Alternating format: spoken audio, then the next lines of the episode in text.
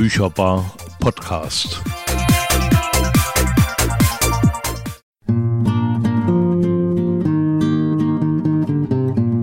Reingehört und umgeblättert. Neues aus der Kinder- und Jugendbibliothek. Heute mit Jule und Michelle.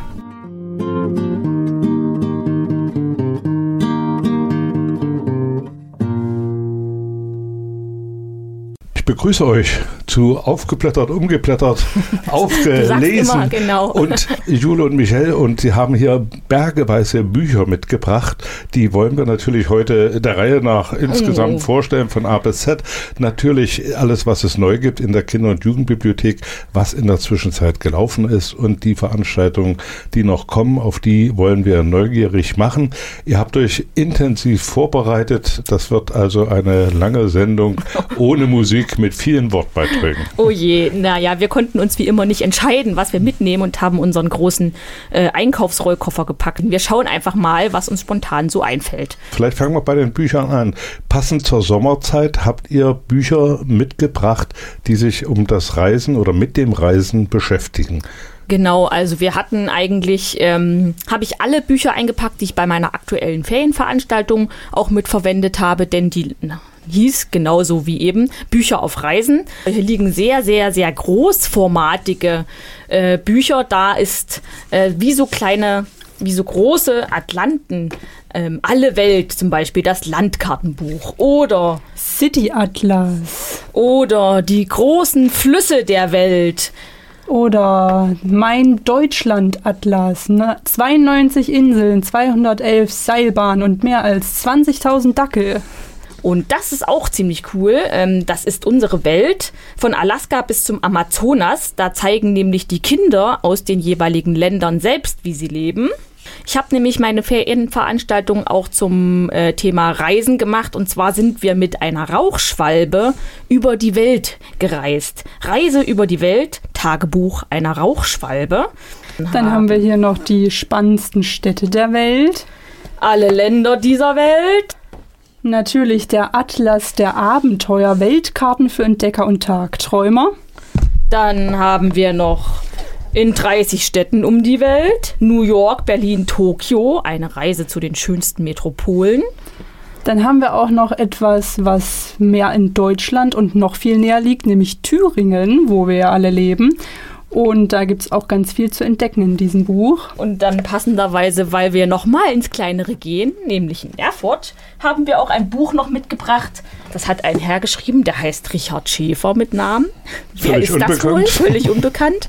Denn Tröpfel und Tropfine plätschern zusammen durch Erfurts Geschichte. Das ist quasi ein, das ist schon nicht so ganz aktuell, aber wird immer noch gerne äh, ausgeliehen. Das haben wir auch als Klassensatz.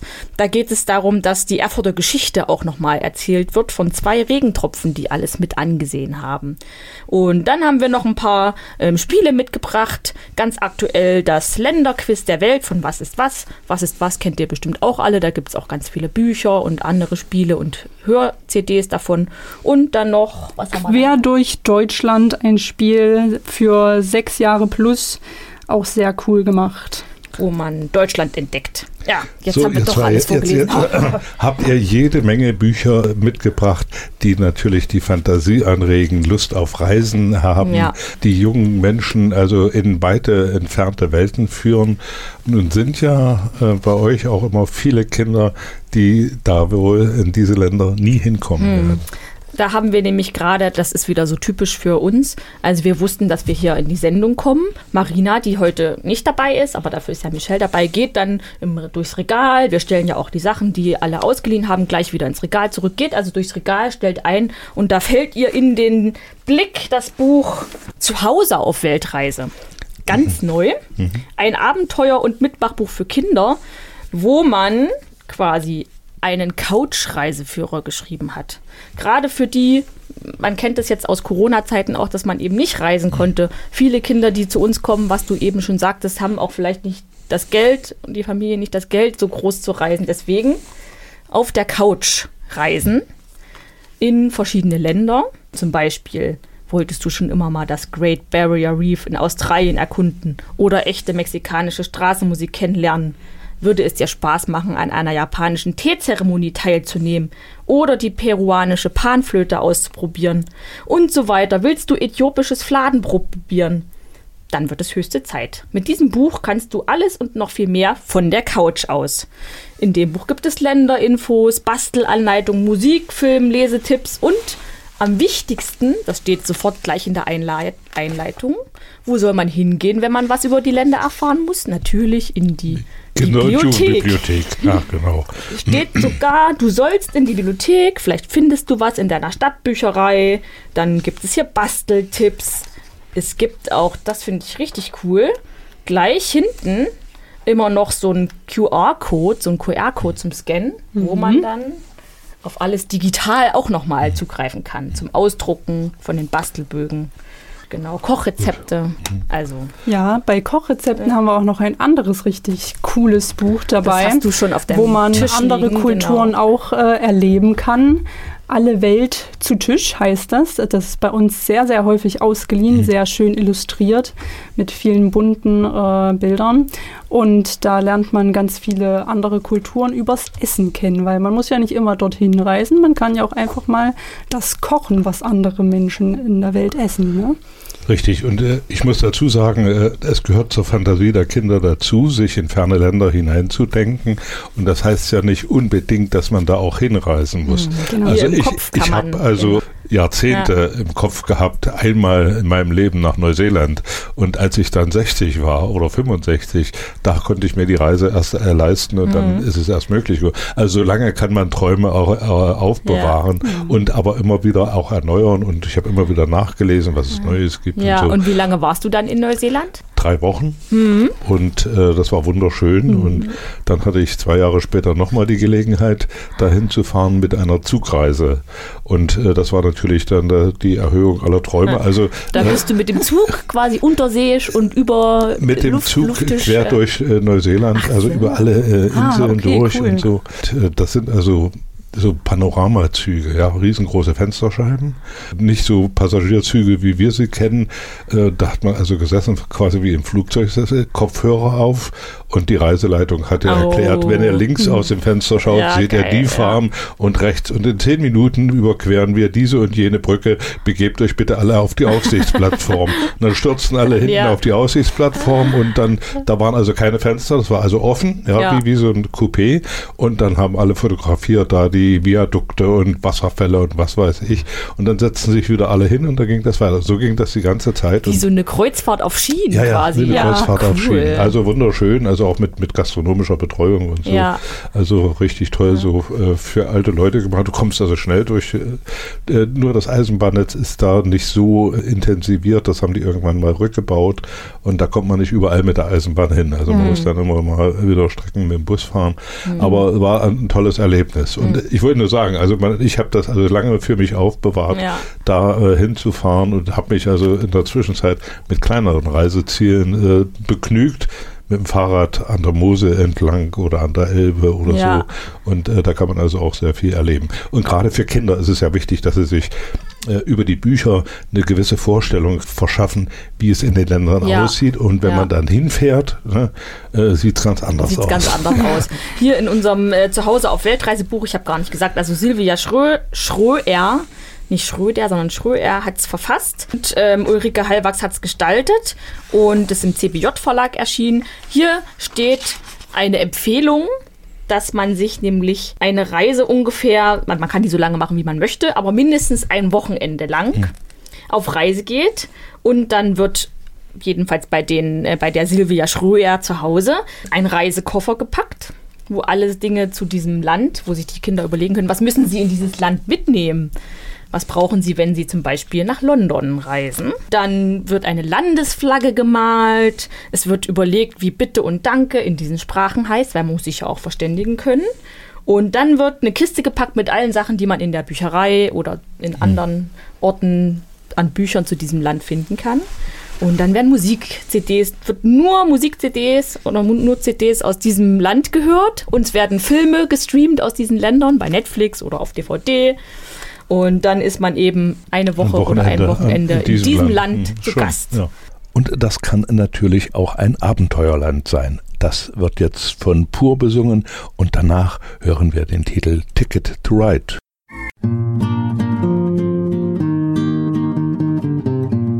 Reingehört und umgeblättert.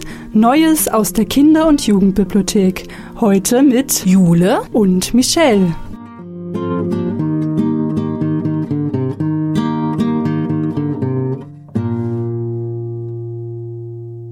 In der Lesemappe sind heute Jule und Michael von der Kinder- und Jugendbibliothek in Erfurt. Und sie haben jede Menge Reise- und Sommerlektüre mitgebracht für Kinder und Jugendliche. Und als nächstes haben sie ein Buch herausgesucht, wo eine Rauchschwalbe auf ihrem Weg nach Süden begleitet wird. Reisetagebuch einer Rauchschwalbe. Ich kann ja mal beschreiben, äh, das ist also ein richtig toll illustriertes Buch, ein Kinderbuch, was aber auch für Erwachsene oder für Größere ähm, richtig cool ist. Also angenommen, die Rauchschwalbe schreibt ein Tagebuch, ein Reisetagebuch. Ähm, alles startet bei ihrem Geburtsort sehr künstlerisch. Sagst du nochmal schnell Autor, Autor und, und das, das ist nämlich ein tschechische, tschechisches Buchpärchen. Olga Ptaschnik und Pavel Quartalnov. Hm. Auf der ersten Seite kann man die unterschiedlichen Rauchschwalben sehen. Und da kann man seine Rauchschwalbe hier treffen. Unsere ist die normale äh, europäische Rauchschwalbe und ihr Leben beginnt in Irland. Auf dem ersten Bild zu sehen die Eltern unserer Rauchschwalbe. Hier ist Irland, meine Heimat. Schon meine Eltern wurden hier geboren. Das sind sie. Das Rauchschwalbenpärchen. Sie fliegen hoch oben am Himmel, wir Schwalben haben's echt gut. Wir können uns die wunderschönen Wiesen und natürlich die weißen Schafe. Schafe von oben angucken. 26. Mai. Am Anfang war ich nur ein Eigelb. Mein Essen und ich waren unzertrennlich. In dem Ei, das meine Mama gelegt hatte, fühlte ich mich sicher und beschützt. Durch das leckere und nahrhafte Eigelb wuchs ich schneller und schneller. In der zweiten Woche konnte ich schon Luft holen und war bereit, aus meinem Ei zu schlüpfen. Schließlich knackte ich die Schale. Zehn Tage lang war ich noch nackt und blind, dann endlich öffneten sich meine Augen und ich bekam die ersten Federn. Hier sind nochmal das Eigelb, das Ei, die anderen Eier, die Szene, wo das Küken schlüpft, das nackige Küken mit den zuen Augen und zum Schluss die fertige kleine Rauchschwalbe, die schon bis auf dass der Schwanz noch nicht so lang ist wie bei den Erwachsenen, ganz genau aussieht wie seine Eltern. Am 15. Juni werden die ersten Flüge unternommen und wird das erste Fressen gefangen. Und dann ich, frage ich immer die Kids zwischendurch, wisst ihr denn, was die, Mück, äh, was die Mücken, sag ich schon, jetzt habe ich es schon verraten, was die Schwalben fressen? Mücken und Fliegen. Ähm, dann ist noch eine lustige Anekdote. Äh, auf der nächsten Seite, da ist ein großer Vollmond zu sehen. Lange rätselten die Leute, was wir im Winter machen. Manche dachten, dass wir uns in Löchern verstecken würden oder dass wir die Winter in Seen oder sogar im Meer unter Wasser verbringen oder federleicht bis zum Mond schweben würden. Heute wissen die Menschen natürlich, dass wir tausende Kilometer weit fliegen. Und darum geht es auch um den Bu in dem Buch. Man hat tagebuchmäßig immer, wo sie gerade drüber fliegen. Ich hatte dann meine Weltkugel mitstehen, gell? Ähm, wir hatten die Dokumentenkamera ja.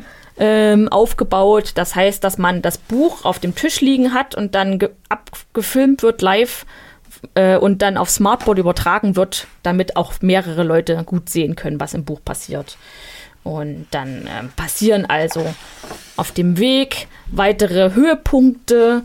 Man fliegt am 15. August über ein Land, wo viele rote Busse fahren und eine große Kirche mit einer ganz berühmten Glocke steht. Was wäre das? Du kannst ja mal überlegen. Man weiß es eigentlich schon. Großer Fluss. Großer Fluss, genau. Das könnte jetzt äh, London sein, es könnte aber auch äh, Rom sein. Ja, fahren auch da rote Busse? Doppeldeckerbusse? Hm, man weiß es nicht. Also es ist London. Hm. Und dann geht es über den großen Kanal, den Ärmelkanal, bis nach Frankreich, wo sie dann natürlich über den Eiffelturm fliegen. Und dann sind wir, parallel hatte ich dann noch Google Maps auf, wo wir dann auch noch umswitchen konnten und dann auf Google Maps uns auch die Sachen nochmal angucken konnten. Da kann man auch auf Reise gehen. Also eigentlich ist. Mhm. Auf Google Maps kann man sich auch viel angucken. Ja, eigentlich auch ziemlich cool. Es gibt extra so Spiele, wo man irgendwo rausgeschmissen wird auf irgendeinem Punkt der Erde auf Google Maps und dann rausfinden muss, wo man sich gerade befindet. Das weiß ich auch nicht. Schon etwas Zeit mit verbracht. Genau, dann äh, hat man nochmal. Am 15. September fliegt die Schwalbe dann über die Pyrenäen. Ähm, sie steigt eigentlich nicht so gern hoch in die Lüfte, aber nur so kommen wir gut über die Pyrenäen. Es ist gefährlich, über schneebedeckte Gipfel zu fliegen und alle Schwalben suchen nach dem einfachsten Weg. Wow, sind wir viele. Am 17. September sind sie einem Glaspalast angekommen und das ist auch ungefähr die Hälfte des Buchs. Dann würde jetzt Michelle nochmal übernehmen, wenn sie denn möchte. Ja, wir haben es geschafft. Wir haben die Berge überflogen. Jetzt können wir uns ausruhen und durch die Luft gleiten, über die Seen der warmen Parks von Madrid. Wie schön der Glaspalast ist, aber wir müssen vorsichtig sein, dass wir nicht hineinknallen. Ja, da fliegen die Vögel ja gerne mal gegens Glas, wenn so viel Glas ist, ne? Kennt man ja auch, vielleicht äh, kennt ihr das auch, wenn dann auf diesen Scheiben so schwarze Vögel aufgeklebt Schwarze Vögel aufgeklebt ja, sind. Mhm. Genau, damit eben die anderen nicht ja. dagegen knallen. Ja. Beim Fliegen werden wir von Flugzeugen überholt. Sie fliegen viel höher und schneller als wir Vögel. Aber ich bin froh, eine Schwalbe zu sein. Menschen füllen Treibstoff in ihre Flugzeuge. Wenn sie nur auch so fliegen und sich von Mücken ernähren könnten wie ich. Seit Jahrhunderten sehnen sich die Menschen danach, in den Himmel aufzusteigen und so wie wir in die Luft zu schweben, aber keine Chance. Egal was für starke Flügel die Menschen auch erfunden haben, sie haben nicht die Kraft, ohne Treibstoff in die Luft zu steigen. Wir Vögel sind darin supergut. Abgebildet sieht man dann unterschiedliche Flugobjekte, die die Menschen gebaut haben unter anderem auch so wie so Zeppeline und ähm, dann so große Gebilde, die sich an die Arme schnallen wollten, in der Hoffnung, dass sie vielleicht abheben, wenn sie damit wedeln. Ja, dann ist die äh, Schwalbe hier ähm, nach Afrika unterwegs. Am 20. September. Und ähm, wird hier von einem Falken äh, gejagt. Genau. Und am 21. September dann fliegen wir über eine Stadt, aber Marrakesch sieht nicht aus wie die Städte in Europa. Es gibt keine grünen Bäume und die Hausdächer sind brennend heiß von der Sonne. Gut ist, dass es hier jede Menge zu fressen gibt. Die warme Luft treibt all die Mücken nach oben, sodass sie einfach zu fangen sind. Jetzt bin ich echt satt. Am 25. September kommt wieder ein Meer, aber diesmal ist es ein Meer aus Sand. Ja, da sind wir nämlich in der Sahara angelangt. Dann geht es weiter äh, in der Nacht in der Sahara. Da ist nämlich ganz schön kalt. Und am 1. Oktober kommt plötzlich ein Wald. Was sind das für Tiere? Was für Vogelarten hier? Von hier oben aus dem Himmel können wir nichts sehen. Alles ist bedeckt von dichten Baumkronen. Es ist unheimlich, in den Wald einzutauchen. Was, wenn etwas uns schnappt? Tiger, unterschiedliche Papageien sind abgebildet. Und dann. 5. Oktober. Ha, da sind, war ich schon. Sind wir in der Savanne angelangt. Ja, Jule, kannst du ja mal erzählen, wie es da war in der Savanne? Genau, hier sind die unterschiedlichen Tiere, die es da gibt, abgebildet, ähm, wo ich auch mit den Kindern von Christophorus schön ähm, über afrikanische Elefanten und asiatische Elefanten gesprochen habe. Da hatten wir dann einen kleinen Exkurs. Aber ähm, in der Savanne ähm, leben natürlich ganz viele Tiere, die wir aus Afrika kennen. Äh, die sogenannten Big Five, die man immer, wenn man dort auf Safari geht, äh, gesehen haben muss. Elefanten, äh, Büffel, Geparden, ähm, Nashörner. Nee, die Giraffe gehört eben nicht dazu. Nee, obwohl wir die ganz viele gesehen haben. Ähm, äh, Nashörner und Nilpferde sind die Big Five. Wir haben alle gesehen. Ja, und dann sind wir schon im Oktober angelangt und da erreichen die Schwalben endlich den südlichsten Punkt in Afrika. Und da können die Schwalben endlich entspannen, weil sie dort erstmal bis zum 15. März ja bleiben. Da es da schön warm ist und die Schwalben ja im Winter das Warme suchen. Das Besondere ist, ähm, das wusste ich zum Beispiel noch nicht, dass die dann, wenn die dort sind, ähm, sich quasi mausern und alle ihre Federn verlieren, weil die sind durch die lange Reise schon ganz schön ausgeflattert und ähm, nicht mehr so gut und wachsen dann alle Federn neu nach. Das ist natürlich ein, eine, eine schöne Idee, jetzt auch äh, für die Kinder nachzuvollziehen, wo ist denn die Rauchschwalbe Genau. gerade? Ja, also, Genau. dass man das jetzt nicht in einem Buch, äh, also in einem Ritt durchlesen Ja. muss, sondern das also auch so temporär auf die Woche Ja. auf, wo ist denn gerade die, die Rauchschwalbe? Ja. Buch aufschlagen, Ja. 5. Ja. September, Ja. ach, da Das ist eine ist coole die. Idee. Guck Das mal. cool, ja, da könnte man so ein richtiges Jahresprojekt draus Ja, machen, ja. Wo die Zugvögel gerade sind. Und dann Ja. eben äh, in dem Sinne, wie ihr gesagt habt, jetzt sind die in Marrakesch. Was ist denn Marrakesch? Was gibt es da rundherum und so weiter? Also äh, Ja. sicherlich äh, ausbaufähig. Live-Reise, wie wenn die Schwalbe auf Instagram wäre und Ja. jetzt regelmäßig Ja. posten Stimmt. würde, wo sie gerade ist. Ja, genau so. Genau so, stimmt. Ja. Cool. Die Schwalbe war auf Instagram. Das Ja. ja. Ja, ein die, schönes die Buch. Reisebloggerin Ja. Rauchschwalbe, genau. Und ich sehe, da gibt es also auch sehr viele Details Ja. äh, zum Aufbau Ja. einer Rauchschwalbe. Ja, was also, das Besondere an den. Federn ist, welche unterschiedlichen Federnarten es gibt, wofür man die braucht, ähm, was das Besondere an Vogelknochen ist. Was, was natürlich auch äh, für mich jetzt faszinierend ist, so äh, ab, mit Abstand betrachtet, diese Entfernung, die die zurücklegen. Ja. ne? Und Ja. wie lange die da Ja. in der Luft sind. Die müssen sich ja auch ernähren, ja? die müssen ja auch äh, schlafen. Ich weiß, bei den Mauerseglern weiß man, Dass die, dass sie in, in, in der Luft schlafen, ne? irgendwie so ein Dämmerzustand. Also das ist schon faszinierend und wie sie sich orientieren, ne? Dass sie immer wieder auch an dieselben Orte kommen und äh, auch bei Gefahren oder das hat man ja irgendwie, wo man mal diese äh, Atomversuche gemacht hat, dann Hm, haben die Vögel ihre Richtung geändert, ne? weil Ja. die da wussten, da ist irgendwas oder gemerkt haben. Also die Schwalben, das haben wir ja in dem Buch auch gelernt, die ähm, brauchen also auch schon Übernachtungsplätze ab und zu, dass sie schlafen können. Aber die können auch im Dunkeln halt weiter fliegen, die können sich im Dunkeln orientieren und sie merken sich sofort äh, Futterplätze oder halt irgendwo, wo Gefahr ähm, ist und ähm, haben ihr Navi quasi im Kopf. So.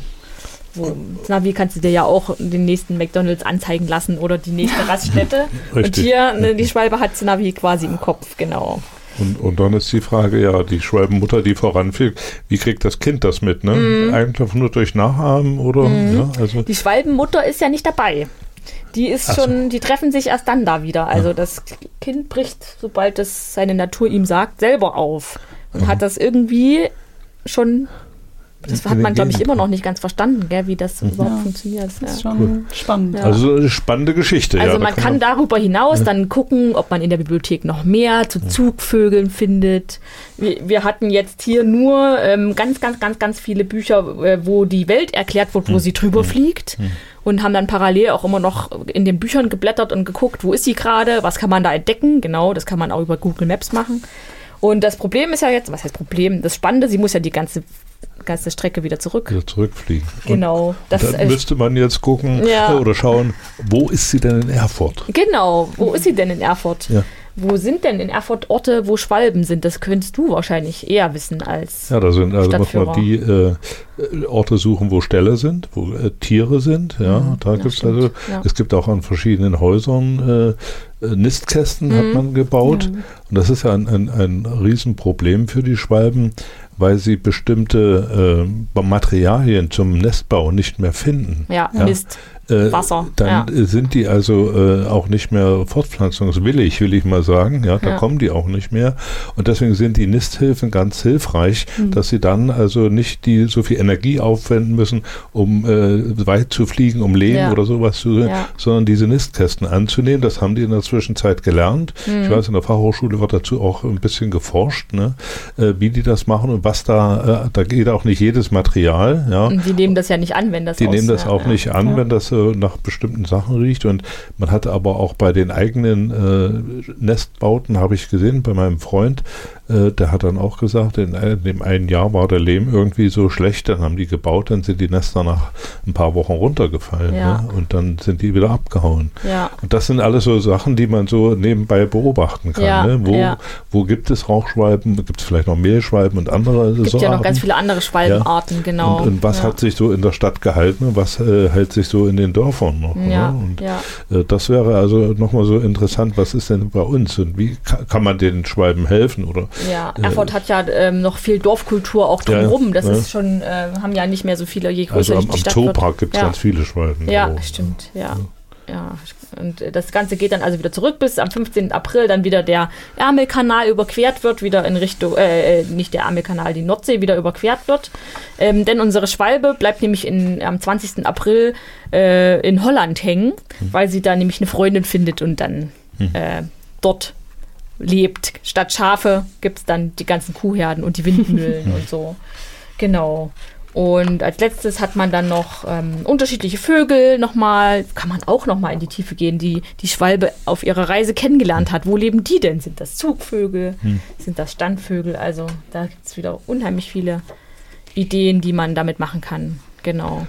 Also ich weiß äh, zum so. Beispiel, äh, fällt mir gerade ein, an der Mosel äh, und auch in anderen äh, Gegenden gibt es sogenannte Schwalbendörfer, wo also äh, ganz viele Schwalbennester da sind, die also auch äh, von den Bürgern geschützt werden. Und dann habe ich in, an der Mosel in einem Haus gesehen, da gibt es ein Schwalbentagebuch. Und da wird immer genau registriert, wann sind die gekommen und wann sind die abgeflogen. Und das äh, fast 100 Jahre lang. Und mhm. daraus äh, lässt sich dann auch äh, erkennen, äh, wie der Frühling wird oder wie der Sommer wird. Und ja. Äh, wenn die zu zeitig abreisen, gibt es einen strengen Winter und so. Das kann man alles ableiten. Aha. Also ja. Äh, sehr schöne Beobachtungen, ja die man da machen kann. Und man kann es auch bei den Mauerseglern, bei den Mauerseglern, die, bei denen ist immer die erste Augustwoche Abreise. Ja. Hm. Und äh, die, da sieht man dann, da sieht man keine mehr. Da sind noch ein paar Versprengte dann und aber sonst erste Augustwoche ziehen die los nach dem Süden.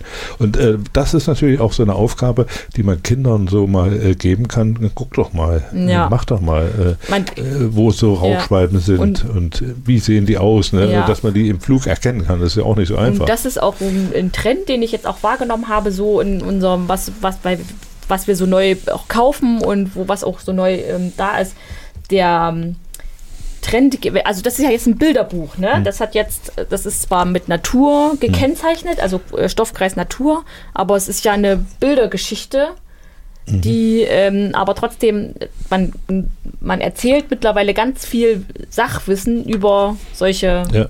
Zeichnungen. Zeichnungsgeschichten, Zeichnungen, genau.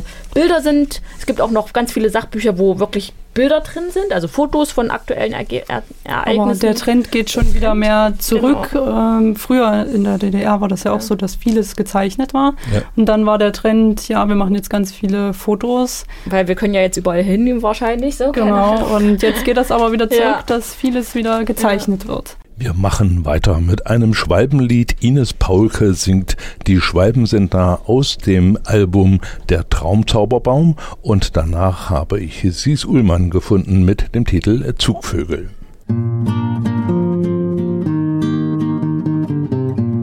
Reingehört und umgeblättert.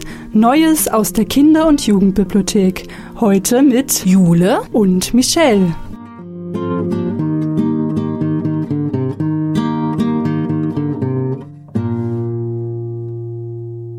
Jule und Michelle von der Kinder- und Jugendbibliothek in Erfurt schlagen heute die Lesemappe auf mit Sommer- und Reiselektüre für Kinder. Und sie haben einen ganzen Berg mit großen, bunten Büchern hier auf den Tisch gelegt. Und wir machen weiter. Wir setzen unser Gespräch dazu jetzt fort.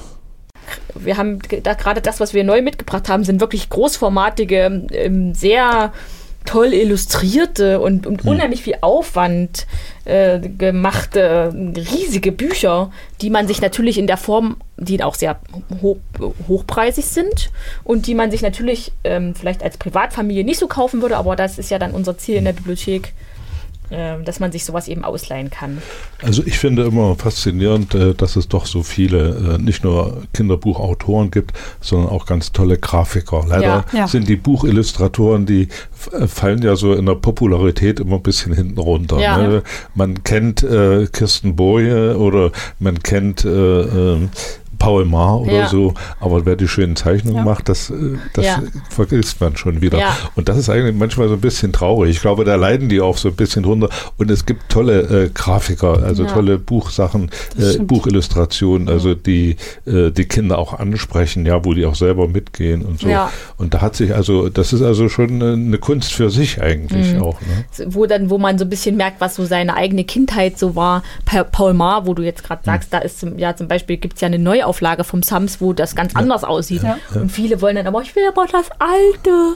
Also, ja, man, man hängt dann so an, an, gewissen Sachen äh, kommt man also nicht vorbei. Ne? Und äh, ich finde immer faszinierend, wenn man dem Illustrator so ein Manuskript hinlegt und dann sagt, mach was draus. Ja? ja. Und dann muss man sich einigen, wie viel äh, Grafiken macht er und was die dann immer umsetzen. Ne? Ja. Also Ja. das ist schon. Da hatten wir ja auch neulich eine richtig coole Veranstaltung bei uns in unserem neuen Buchclub. Stimmt. Da ja. äh, haben wir Buchcover designt.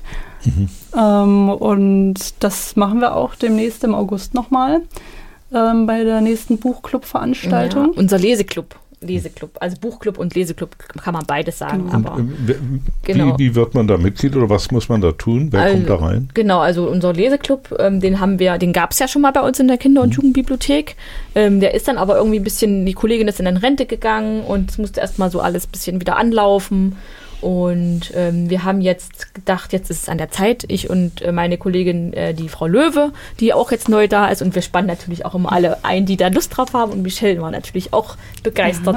Ähm, und da haben wir jetzt ähm, schon ähm, eine Gruppe von acht Mädels ähm, fest in unserem Leseclub drin. In der Altersgruppe von äh, 15. 10 bis 15. Ähm, also wir haben eigentlich gedacht, äh, wir fangen mit 12 an, dass wir halt eher so bisher erstmal vielleicht eine Runde für die Teenies machen. Wir können dann auch immer noch mal uns verjüngen. Aber es sind dann jetzt doch auch welche gekommen, die halt erst elf waren oder elf sind. Und die wollten wir jetzt auch nicht ausschließen. Also so ungefähr elf, zwölf bis aufwärts Ja. 15 sind die Mädels jetzt da. Und wir treffen uns einmal im Monat, äh, immer mittwochs. Ja, und beim äh, letzten Mal hast du ja auch äh, ein cooles Buch an die genau. Mitglieder. Wir arbeiten Ähm. mit, äh, ah, das nächste fällt runter, mit Frau Stapp zusammen von der Buchhaltung, Buchhandlung Stapp. Der Ziel eines Leseclubs ist ja, dass man vielleicht sogar was liest, was vorher noch nie jemand gelesen hat, weil es, außer natürlich die Leute, die das Buch gemacht haben, weil das noch nicht erschienen ist. Also das ist noch nicht veröffentlicht für die Allgemeinheit. Und Frau Stapp hat uns aber Rezensionsexemplare besorgt die wir jetzt als Leseclub lesen dürfen und wo wir unsere Meinung äh, dazu sagen dürfen, bevor das überhaupt jemand anders gelesen hat. Und ich habe mal das mitgebracht. Das ist nämlich ähm, ein ganz cooler Abenteuerroman von Andreas Langer. Schneekinder heißt der. Vier Jungen, die einen namenlosen Schrecken entfesseln. Sieben Kinder, die vor steinernen Riesen flüchten. Und Elin, deren Innerstes in Flammen steht. Fantasy-Elemente sind natürlich auch dabei. Wir haben die Kids vorher gefragt, was sie gerne lesen. Und sie haben gesagt, ja, Fantasy ist so ihr Favorite, aber auch Abenteuer und so Krimi, Spannung. Und das haben wir dann der Frau Stapp gesagt. Und dann hat sie mit einem Verlag gesprochen. Und da kam dann echt cool was bei raus. Und jeder durfte jetzt ein Exemplar schon mitnehmen und über die Ferien jetzt lesen und dann eine Rezension dazu schreiben. Genau, ganz schön. Die darf aussehen, wie sie möchte. Wir haben keine Vorgaben gemacht. Mal schauen, was sie so. Das ist natürlich eine Herausforderung. Genau. Ne? Es ist nämlich ein äh, ganz schön dickes Buch. Es ist ein ganz schön dickes Buch und ich hätte dann wahrscheinlich kapitelweise Rezensionen vergeben. Jeder nimmt ein Kapitel und trägt es dann zusammen. Also äh, es gibt Ja. viele Möglichkeiten. Ja, ne? wir sind Denn gespannt. äh, es ist ja ja doch äh, bei so einer großen, äh, bei so einem dicken Buch die Handlung zu überblicken, die einzelnen Figuren im Auge zu behalten. Ja. das ist ja doch für Kinder nicht so ganz ohne. Ja, ne? aber sie nehmen, äh, also sie dürfen auch einfach zwei, drei Sätze dazu schreiben. Ja, Wir müssen ja, jetzt keine fachlich qualifizierte Rezension haben. Nee, aber das ist natürlich toll, wenn, wenn Ja. Kinder sagen, hier, das Buch habe ich Ja, gelesen, ja, das, das fand ich gut, weil das fand das ich gut oder ich fand es Ja. äh, nicht so gut.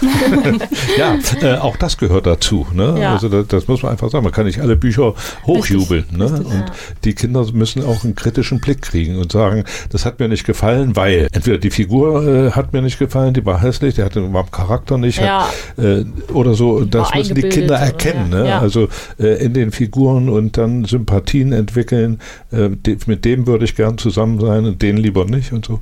Das gehört ja so äh, in das Rezensionsdenken rein. Das ist natürlich eine, eine Riesenaufgabe, die ihr Ja. euch da gestellt habt. Ich hoffe, Mal- ihr seid euch dessen bewusst. gucken, ne? äh, wir haben erstmal gesagt, wir nehmen einfach alles, was kommt. Wir wollen erstmal schauen, wie die so drauf sind, wo die Lust drauf haben. Literatur- oder äh, Buchclub mit. Äh, Ähm, und wie man kommt man dazu? Man äh, soll uns einfach ansprechen. Wir haben auch immer einen Aufsteller und ein Plakat mit den Terminen. Mhm. Und man kann einfach uns fragen, ob man dazu kommen kann. dann habt ihr in der Kinder- und Jugendbibliothek noch eine Ausstellung. Ja. Eine kleine Ausstellung von mit Kinderzeichnungen und zwar einer Thüringer Autorin, Ja. die also auch äh, zu Unrecht so gut wie nicht bekannt ist oder ganz wenig bekannt ist oder nur Insidern bekannt ist.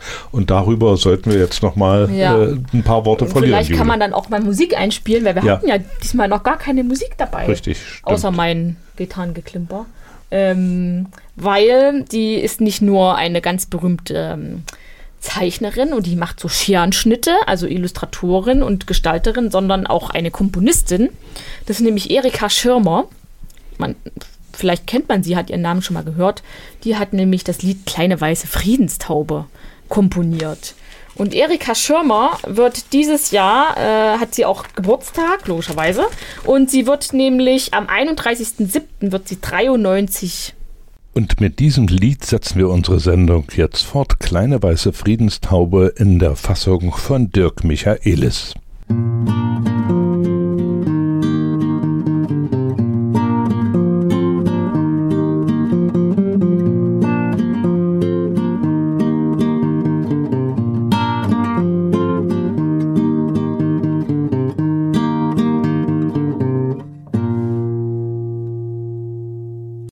Bevor wir die Lesemappe für heute schließen, möchte ich noch darauf hinweisen, auch im Namen von Jule und Michelle, dass die Kinder- und Jugendbibliothek hier in Erfurt in diesem Jahr ihr 40-jähriges Bestehen feiert und da gibt es im September, im Oktober eine große Festwoche mit ganz vielen Veranstaltungen. Und vielleicht haben Sie, liebe Hörerinnen und Hörer, den Beginn dieser Kinder- und Jugendbibliothek in der Marktstraße miterlebt. Sie war ja die erste und einzige Kinder- und Jugendbibliothek auf dem Boden der DDR, die es damals gegeben hat, extra mit Medien für Kinder ausgesucht und in einem sehr schönen alten Gebäude eingerichtet. Das ist in der Zwischenzeit mehrfach renoviert und umgebaut worden und die ursprünglichen zwei Etagen sind also erweitert worden. Man hat also bis in den Spitzboden hinein die Leseräume, die Lesesäle mit eingebaut und das ist eine sehr schöne Einrichtung geworden.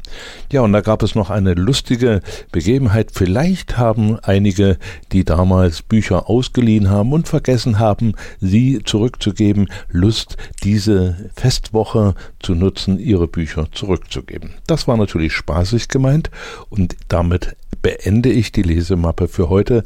Ich danke fürs Einschalten und Zuhören, wünsche Ihnen eine schöne Zeit. Hier geht es weiter mit der Sendung Bücherbar und die führt uns in die nördlichste Stadt Thüringens nach Elrich und ich stelle vor, zusammen mit den Kolleginnen und Kollegen von Radio Enno in Nordhausen, die Geschichten vom Nachtwächter von Elrich.